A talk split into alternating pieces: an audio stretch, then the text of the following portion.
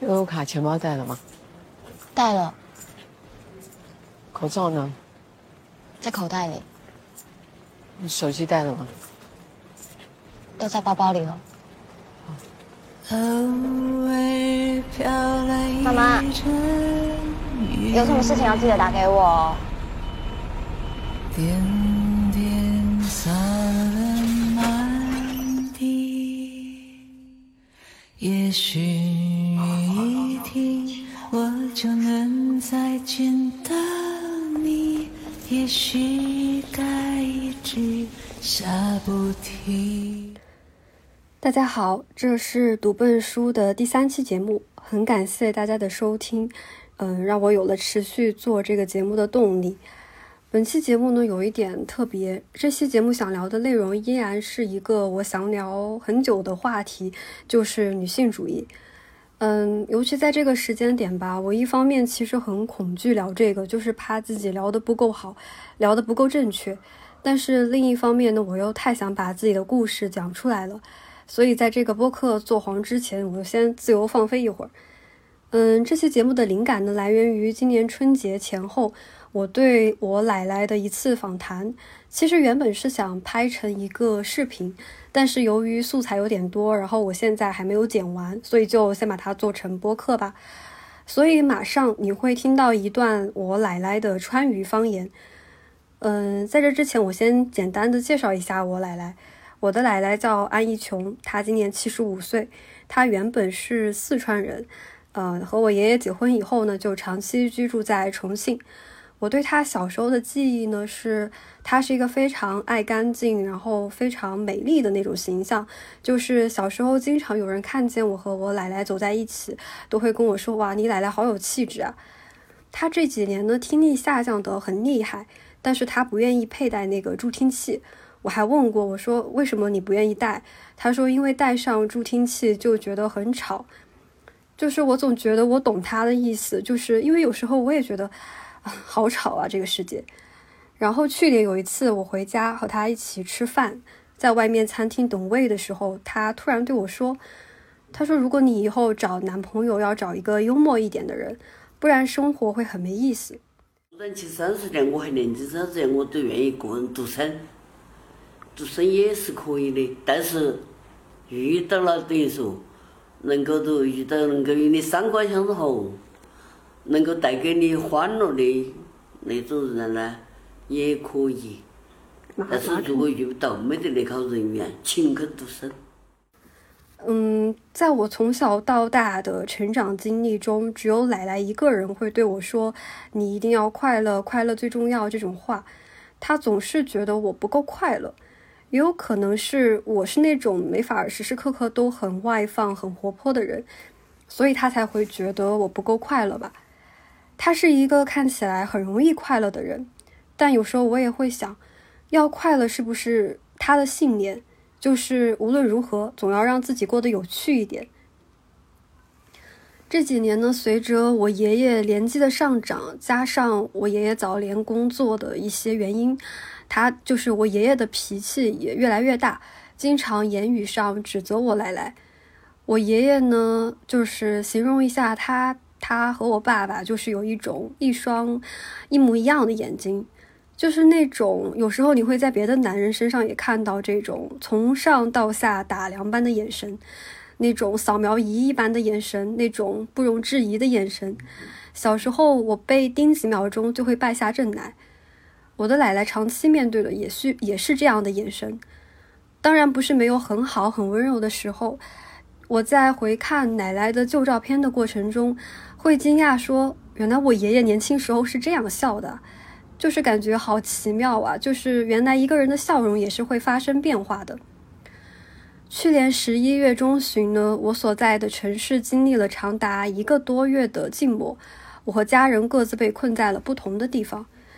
然后那个其中有一天，我就给我奶奶打电话嘛，就是想要问一下他们那边的管控情况。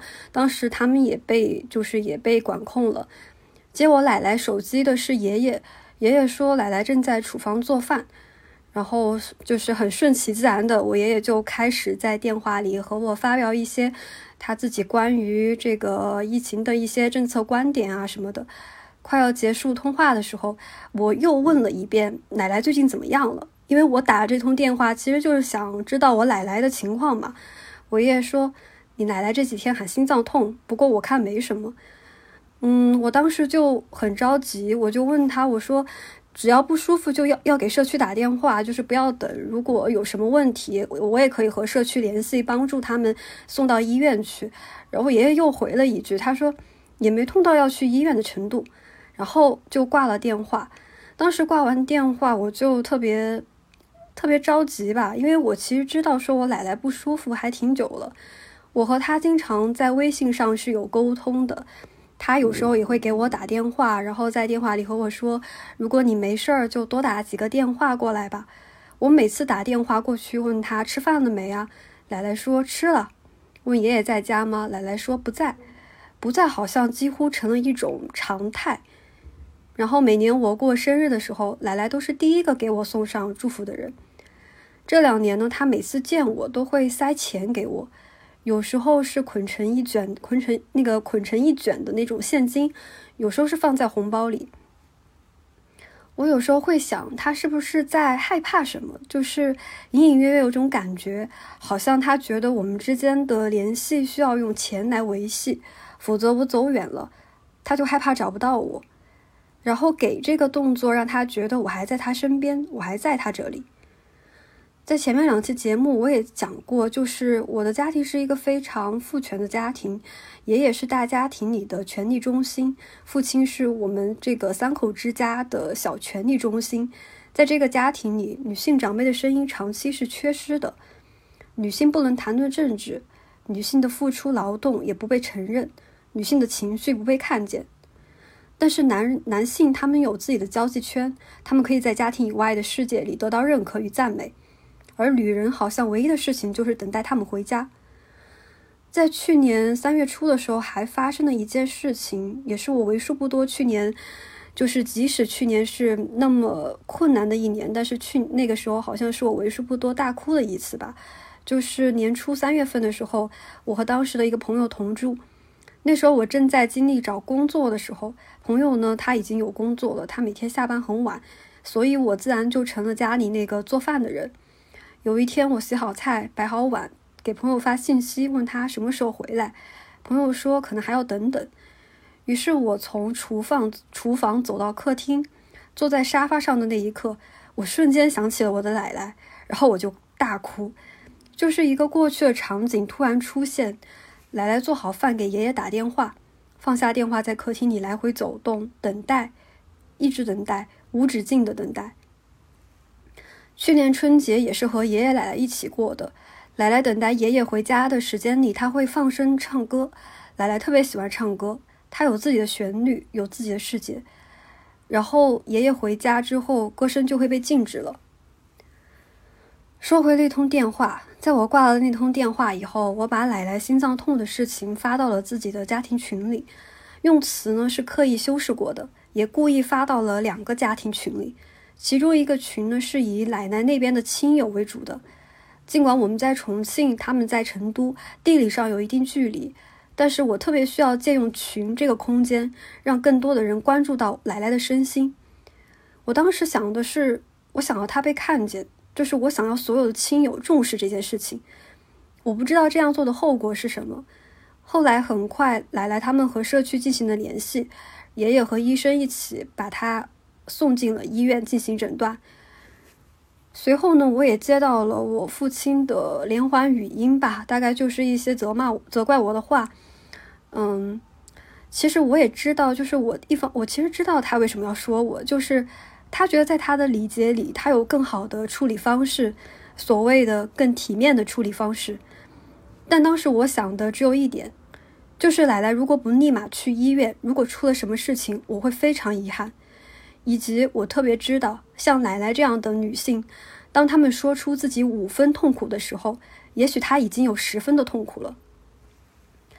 疫情结束以后，今年春节我也在奶奶家，她身体逐渐得到了恢复。我们晚上一起会在厨房烫脚，她会和我说，如果早三十年，我都宁愿单身。他说他觉得一个人自由自在的。刚放开的那段日子，我的爷爷奶奶都先后阳了，但我爷爷的反应很轻微，奶奶则是痛到两天下不了床。但即使这样，依然是我奶奶要承担做饭的责任，甚至做完早饭，等到爷爷起床吃饭的时候，还会收到这饭做的不好吃的评价。奶奶在我镜头面前总是很快乐，她会唱歌，会拿起一条大葱就开始跳舞，会弹钢琴，哪怕她总和我说。我的手指不听，我的手指不听话了。奶奶没有接触过女性主义理论，甚至她也不知道什么是女性主义，但她知道，只要一个人正当且快乐的活着，那婚姻什么的不是最重要的。昨天呢，我把上野千鹤子和北大女生的对谈视频也发给了我奶奶，奶奶和我在微信上回复了这样一段话，她说：“要想独立，必须有坚实的经济基础。”有钱不是万能，但没钱是万万不能的。若能自由自在的生活，而且能让自己快乐，就最好。若能遇到投缘又三观相合的人做伴侣，也是不错的选择。所以我也在想，究竟什么样的人才能和上野对话？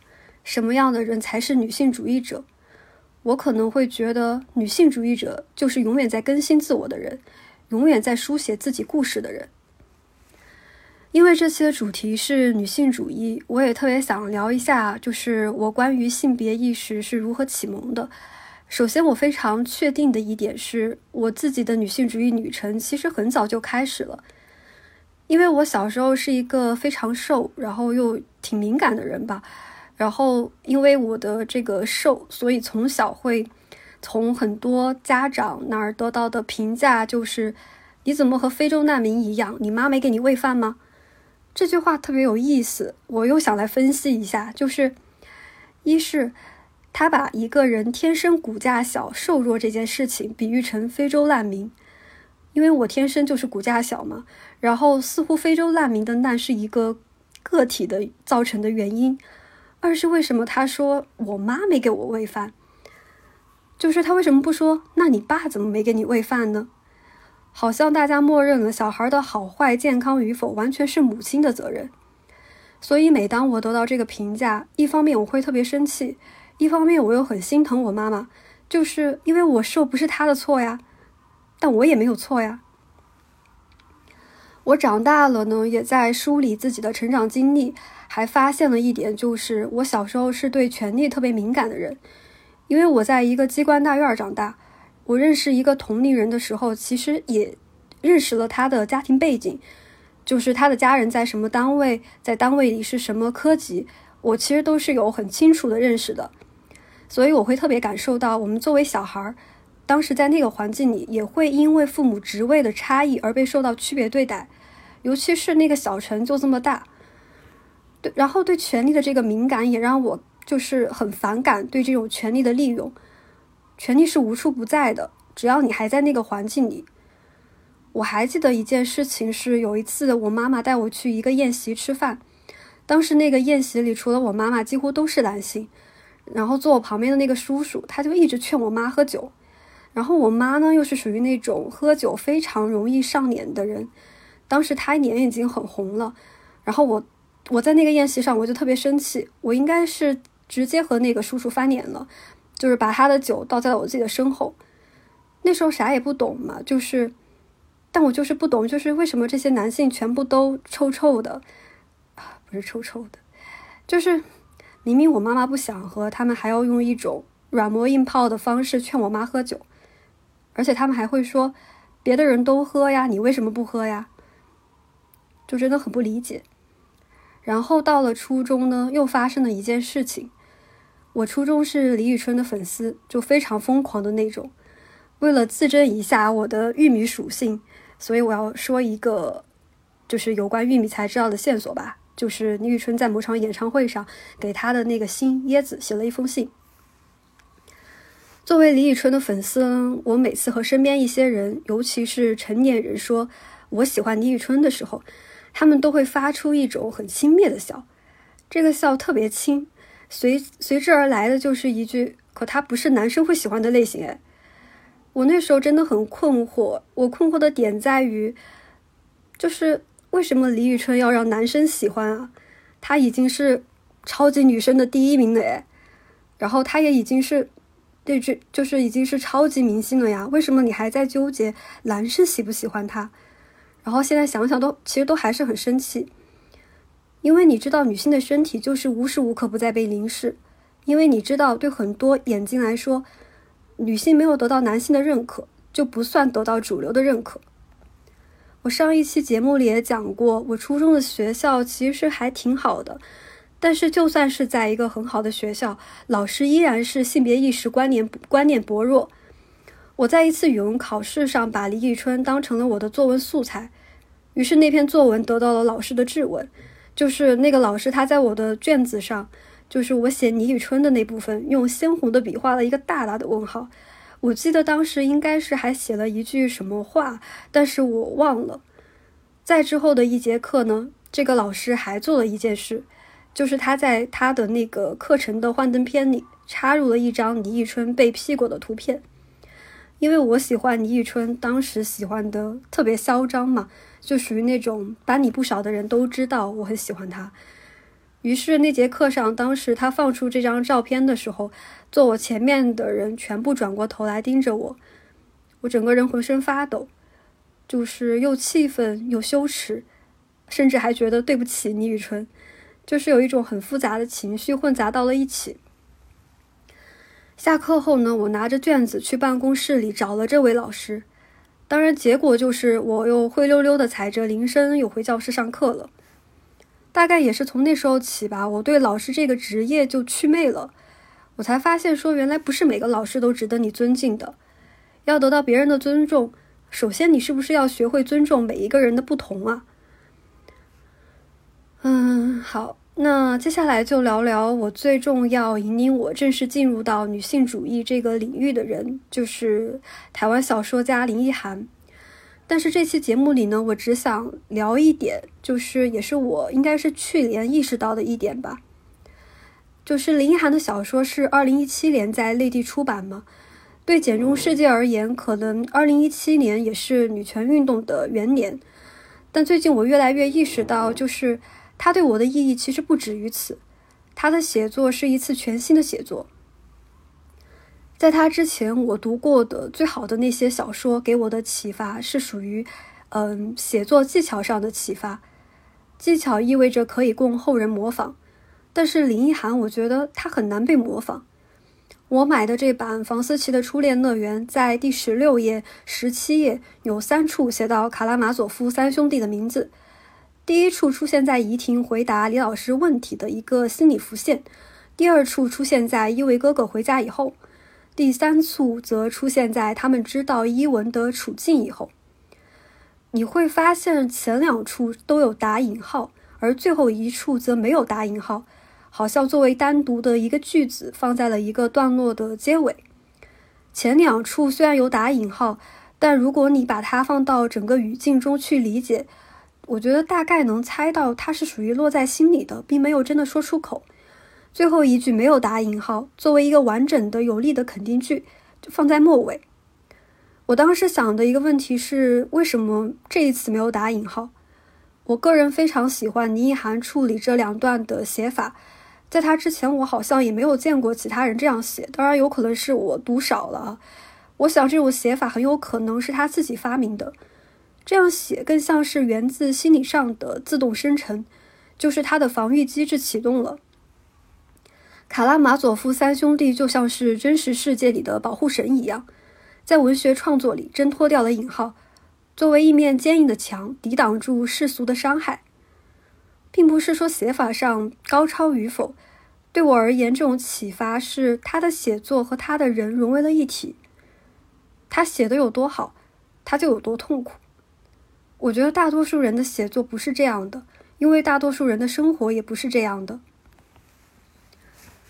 嗯，我是一个很受不了任何人对林奕涵的指责，因为我觉得你不是他，只要你不是他，你就永远不能真的理解他。然后呢，最后一部分就来到了我的个人分享板块。嗯，因为上野千鹤子大家都很熟悉了，那我就不在这里在分享上野的书。我想介绍一点别的，就是一些我读过、看过的很好的作品。这些作品呢，不一定算是严格意义上的女性主义作品，但对我来说都很有启发性吧。因为女性其实是一种处境。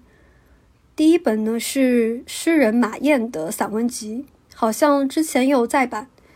我记得我当时去重庆的雾都都书店，它是一个独立书店嘛，那个书店很小，走进去就在那个书店的正中央，就看见了马燕的书。